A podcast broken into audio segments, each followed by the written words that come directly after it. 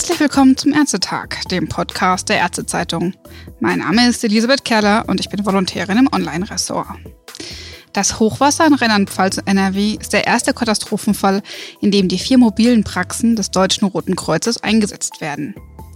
Bei mobilen Praxen handelt es sich um Sattelschlepper, die zu gut ausgestatteten Hausarztpraxen umgebaut wurden. Insbesondere, wenn wie in den Flutgebieten vor Ort die Infrastruktur ausfällt, sind diese Praxen von Vorteil. Sie sind autark. So können Ärzte, deren Wirkstätten von den Fluten zerstört wurden, weiterhin Patienten versorgen. Dr. Jens Kopmann ist Oberarzt für Innere Medizin im Marienhausklinikum in Bad 9a Ahrweiler. Derzeit arbeitet er in der mobilen Praxis in Rech und nimmt sich nun Zeit für unser Gespräch. Herr Dr. Kopmann, wie geht es Ihnen? Also wir haben jetzt 15 Uhr nachmittags, so langsam nimmt der Patientenstrom etwas ab, geht jetzt äh, etwas besser und auch die Lage in Rech verglichen mit den letzten Tagen scheint sich so langsam zu stabilisieren. Wie ist denn die aktuelle Lage sonst in Rech? Es ist immer noch Katastrophengebiet. Die Infrastruktur hier ist zerstört, muss ersetzt werden durch die verschiedenen Hilfsorganisationen. Es sind immer noch sehr viele Hilfskräfte vor Ort, Bundeswehr, THW, Deutsches Rotes Kreuz, immer noch eine Menge freiwillige Helfer, Dorfbewohner. Es wird aber noch so wie die, also verglichen mit der letzten Woche sieht die, die Ortschaft jetzt etwas aufgeräumter aus, aber die Schäden sind immer noch deutlich sichtbar und werden noch die nächsten Monate und Jahre äh, sichtbar bleiben. Wie steht es um die medizinische Versorgung derzeit?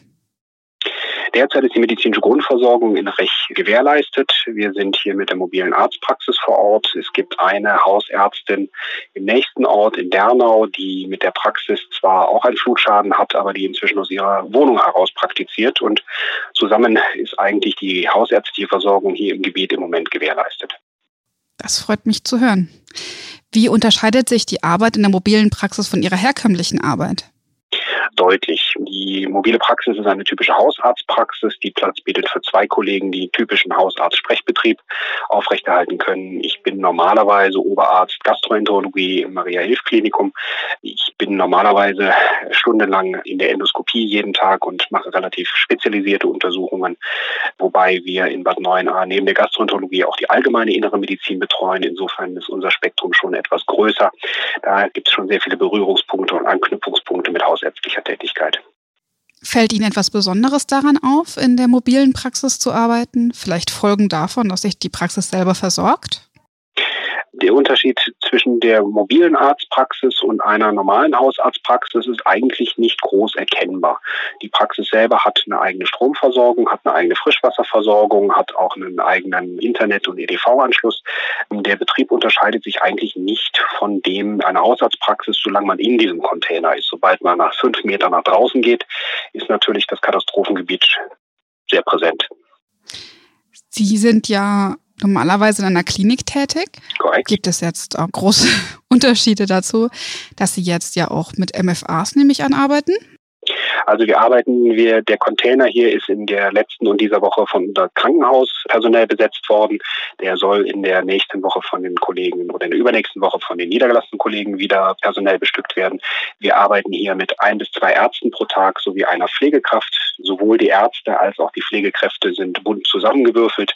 Wir haben hier größtenteils Kollegen der inneren Medizin, der Kardiologie, hatten aber auch Kollegen der Geriatrie. Am Wochenende hat ein Kinderarztdienst, ein Chirurg hat einmal Dienst. Das ist bunt durcheinander.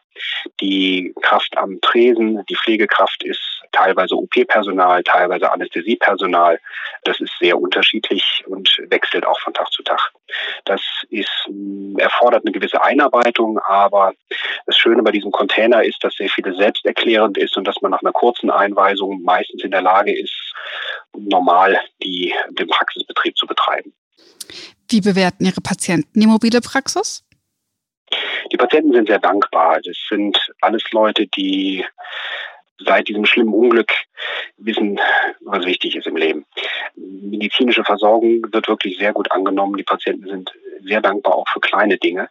Das ist ein anderer, also ist ein Unterschied zu Patienten, die man normalerweise im Krankenhaus sieht, die chronisch krank sind oder bei denen Hochleistungsmedizin gemacht werden muss. Das ist vor Ort einer der angenehmen Aspekte, dass die Leute wirklich zu schätzen wissen, was man macht und was man kann.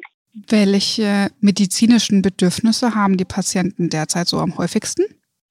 Das, was wir im Moment sehen, sind kleinere Wundversorgungen, sehr viele Impfungen. Wir impfen Tetanus hier sehr häufig. Wir haben ein oder andere speziellere Notfälle. Wir hatten gestern eine akute Borreliose zum Beispiel. Aber Großteil sind einfach Gesprächstherapie. Die Leute sind alle schwer traumatisiert. Die haben teilweise Todesangst gehabt. Die haben Hab und Gut verloren. Die haben Familienangehörige verloren. Da ist ein großer Teil stützendes Gespräch einfach erforderlich. Welche Verbesserungen würden Sie sich für die mobile Praxis wünschen? Es gibt wenig. Die Apotheke könnte man noch etwas diverser bestücken, aber das kann man in Zukunft sicherlich regeln. Was ein bisschen schwieriger ist, ist die Information, dass die Praxis da ist und oder die, die Wegebeschilderung ist ein bisschen schwierig. Die Praxis ist etwas schwierig zu finden in diesem Fall. Der Container selber ist eigentlich ist sehr gut. Da kann man wirklich mitarbeiten. Und da gibt es an dem Konzept wenig auszusetzen. Einzig Kritikpunkt ist, dass mit einem LKW gefahren werden muss, mit einem Sattelschlepper. Man könnte sowas auch mit vier, vier Ösen versehen und durch die Luft fliegen eventuell, aber da bin ich kein Fachmann für. Vielen Dank. Machen Sie sich Sorgen um Corona? Ja, die Inzidenz im Kreis Ahrweiler liegt jetzt bei über 40. Wir werden in den nächsten Wochen absehbar zum Corona-Hotspot werden. Das Problem ist, dass hier Leute aus ganz Deutschland sind. Oder das ist kein Problem, das ist eigentlich eine, eine faszinierende, sehr faszinierende Angelegenheit. Ich habe hier den ganzen Tag junge Leute zwischen 20 und 30, die aus den allen Ecken dieser Republik kommen. Von Leipzig-Land bis Berchtesgaden bis Wasserschutz Hamburg. Das ist eigentlich ein sehr schöner Aspekt, dass so viele Leute kommen, um zu helfen. Aber dadurch, dass diese Helfer auch wieder abreisen werden, wird es wahrscheinlich dieser, die Corona-Infektion hier von Bad Neuenahr-Ahrweiler aus äh, wahrscheinlich doch nach ganz Deutschland getragen werden. Deswegen wird hier im Katastrophengebiet auch verstärkt geimpft. Es wird inzwischen vom RKI empfohlen, in den Katastrophengebieten Corona, Tetanus, Diphtherie und auch eventuell Hepatitis A zu impfen. Das Tetanus und Corona wird sehr gut angenommen. Da gibt es einen Impfbus vom Landesimpfamt in Ahrweiler, der wirklich nicht Tag und Nacht, aber viele Stunden am Tag eine ganze Menge Leute das wird in den nächsten Wochen, wird die Inzidenz hier im Kreis absehbar zunehmen. Sie äh, haben ja schon gesagt, dass Sie übernächste Woche abgelöst werden. Was haben Sie dann vor? Dann äh, wird der Krankenhausbetrieb äh, bei uns wieder aufgenommen werden. Unser Krankenhaus, Marienhaus Klinikum Kreis Arbeiter, wird ab Mitte nächster Woche wieder langsam den Betrieb aufnehmen. Wir sind zum Glück vom Hochwasser größtenteils verschont geblieben, aber unsere Zu- und Frischwasserversorgung und Abwasserversorgung ist zerstört worden. Deswegen hat das THW und viele andere Leute äh, lange daran gearbeitet, diese Wasser- und Stromversorgung im Krankenhaus wieder zu etablieren. Wir sind frohe Hoffnung, gute Hoffnung, dass das Mitte nächster Woche wieder klappt und dass wir den normalen Krankenhausbetrieb dann innerhalb der nächsten anderthalb bis zwei Wochen wieder voll aufnehmen können. Das freut mich sehr zu hören. Gibt es noch etwas, das Sie allen, die zuhören, mitgeben wollen? Ich würde mich an der Stelle gerne bedanken bei allen Leuten, Ärzten, Kollegen und anderen Freiwilligen, die in den letzten zwei Wochen hier im Hochwassergebiet so selbstlos geholfen haben. Vielen Dank, Herr Dr. Kopmann, für Ihre kostbare Zeit und dieses interessante Gespräch. Gern geschehen. Auf Wiederhören. Auf Wiederhören. Auch fürs Zuhören bedanke ich mich.